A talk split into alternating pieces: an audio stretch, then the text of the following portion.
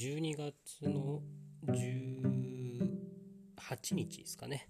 えー、大体10時半頃でございます。えー、ケケケのラジオケラジということで、えー、まあ、日々の振り返りみたいなのをまあ、喋って記録していくというただそれだけのものになります。えー、ちょっと今日は米子の方に出ておりましてで帰ってきてからまあちょっとしてからって感じっすかね。まあ、いつも通り米子のスタバの方に行って、まあ、作業してたっていう感じなんですけどまああの普段が、まあ、家でも仕事できちゃうっていうフリーランスみたいな動き方をしてるので、まあ、家で作業することが多いんですけどやっぱりメリハリがないんですよね。そのために結構外に出てたりもしますし大体電車で30分ちょっとぐらいなんですけど乗り換えなしの30分ぐらいなんでその移動の間に結構読み物ができたりとかあとメール返したりとかちょうどいい時間なんですよね気分転換的にも。ということで今日行ってきたって感じですね。いやーなんかあの今日は Twitter 見てて Twitter 見ててあの M1 グランプリちょうど今週ですよね。12月22日の6時半ぐらいからですかね。多分その前ぐらいから敗者復活があるとは思うんですけど。え、今年は割と遅め。去年は12月の1週目ぐらいでしたね。で今年はこういう感じで。で m 1はまあずっともう本当に中川家が優かずっと見てきててやっぱずまあお笑いまあお笑いファンといえばファンなのでなんかずっと見てきてるんですけど今年は割ともう若手若手というかえっ、ー、とからしれんこんミルクボーイ末広がりずインディアンス見取り図ぺこぱオズワルドニューヨークかまいたちと敗者復活枠って感じですよね。で今日そうツイッターの話に戻るとあのちょ m 1 3連単予想みたいのがあったんですよ。あの順位予想して、まあ、当たったらなんかもらえるみたいな。毎年多分やってるんですかね。っていうことで、まあ、3連単みんなと何を予想してんのかなと思ったらやっぱ敗者復活枠が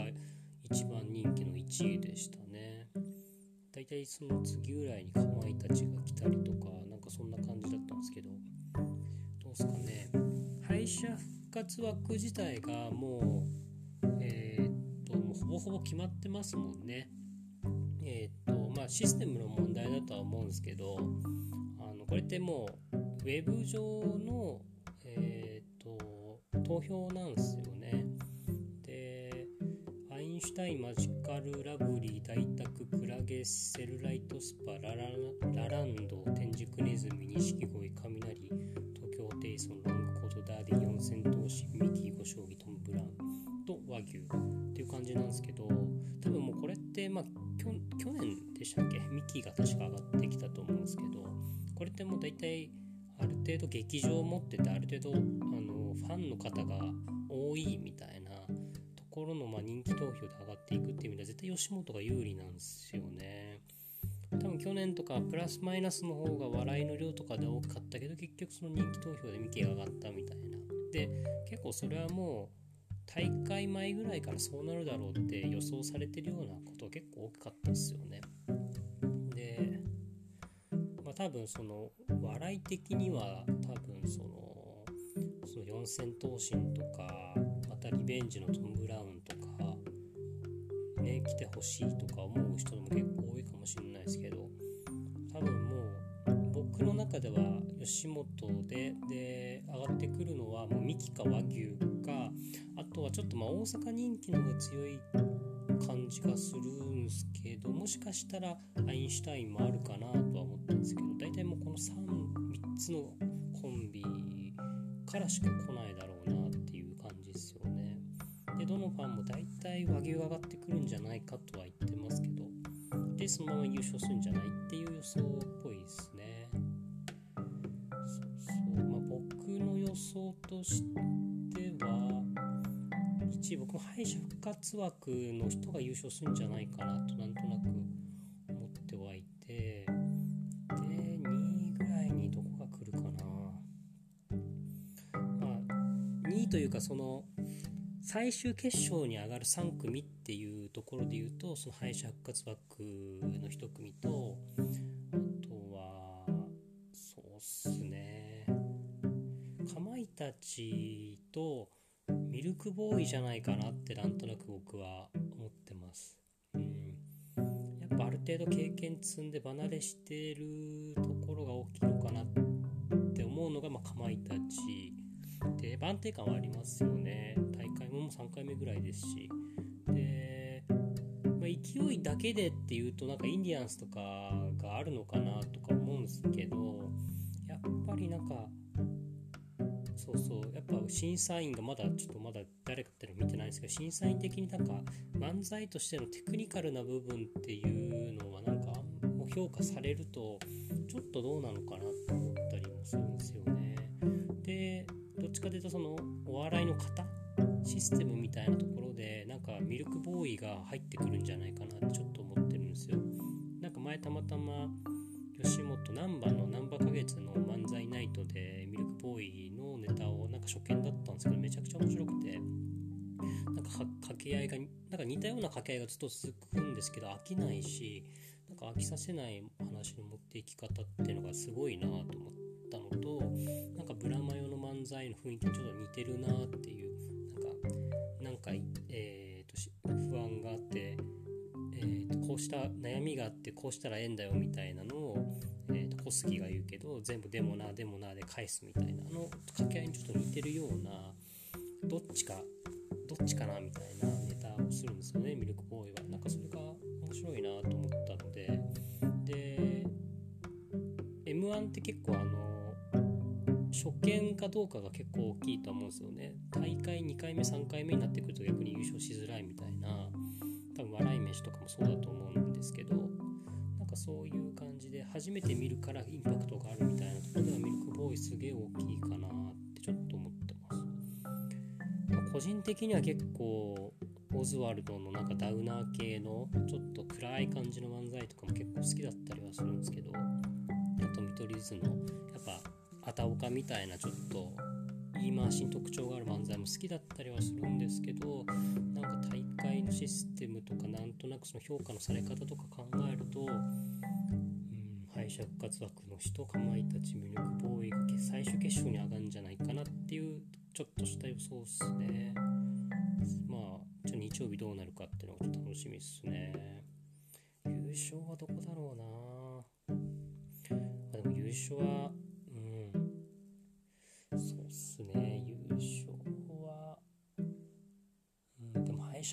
枠の多分和牛とかになるんじゃないかなとはちょっと思いますけどね。ここで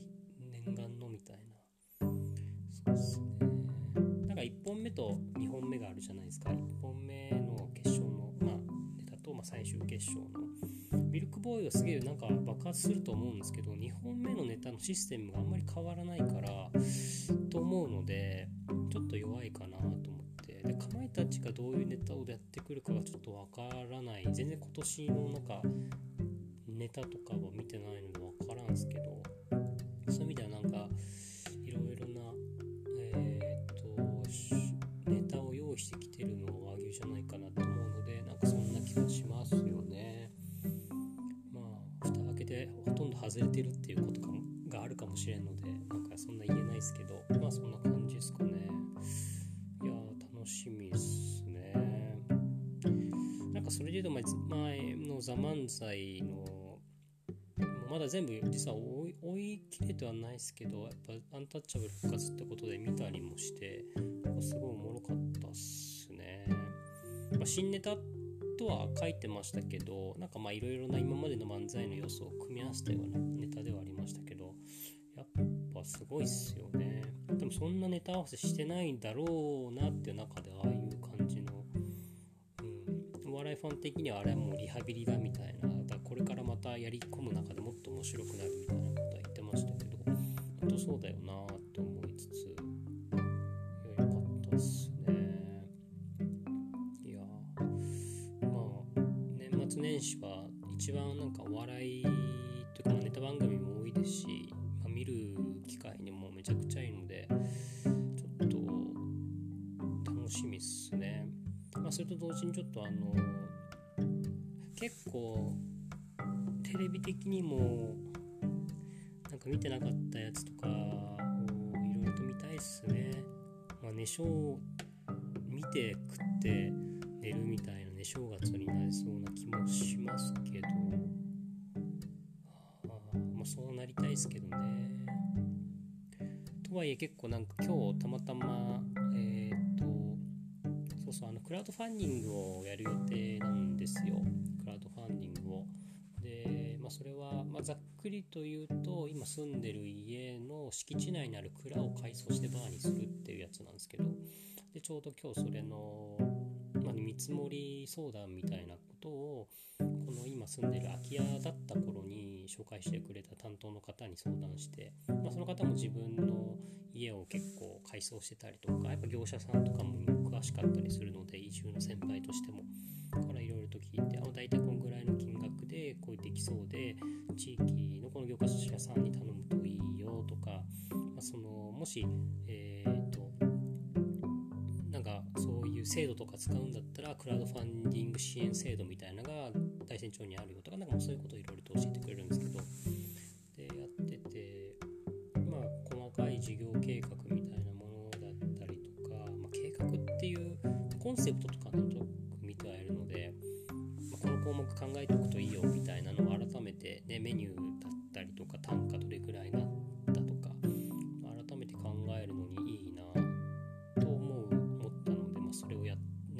ね正月はやったりとかあとはまだ形にはなってない、まあ、本当まだ企画段階でポシャるかもしれないっていう段階であるんですけどちょっとあの秋終わりぐらいにその出版社の方から本の企画こういう感じのやつ書いてみませんかって言ってもらったのがあったので、まあ、エッセイコラム系なんですけど、まあ、それもちょっと試し書きでちょっと書かないといけないなっていうのがあるのでそれ書いた私、まあ、個人としてもあとは、まあ、地域実組織というものに、まあ、任意団体なんですけどよくは分かりづらいふわふわした任意団体でだけど地域のことを一番、えーと、取り組みやすい町内の中ではみたいな町がその組織立ち上げてください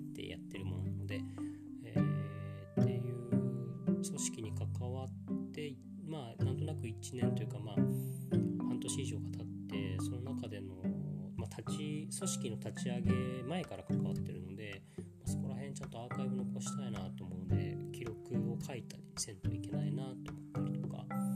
なんかまあそういうところも含めてまあ今までやってきたこととかこの情報をうまくね考えたり整理したりしながらで組み合わせてちょっと来年以降どういうことができるかっていうことを結構なんか本気で考えていかなきゃいけない年末年始になりそうだなってていう意味ではやることめっちゃあるじゃんって。でほんとそうっすね。だから本当にゆっくり過ごせるのかなと思ってたら12月もなんか先週リノベの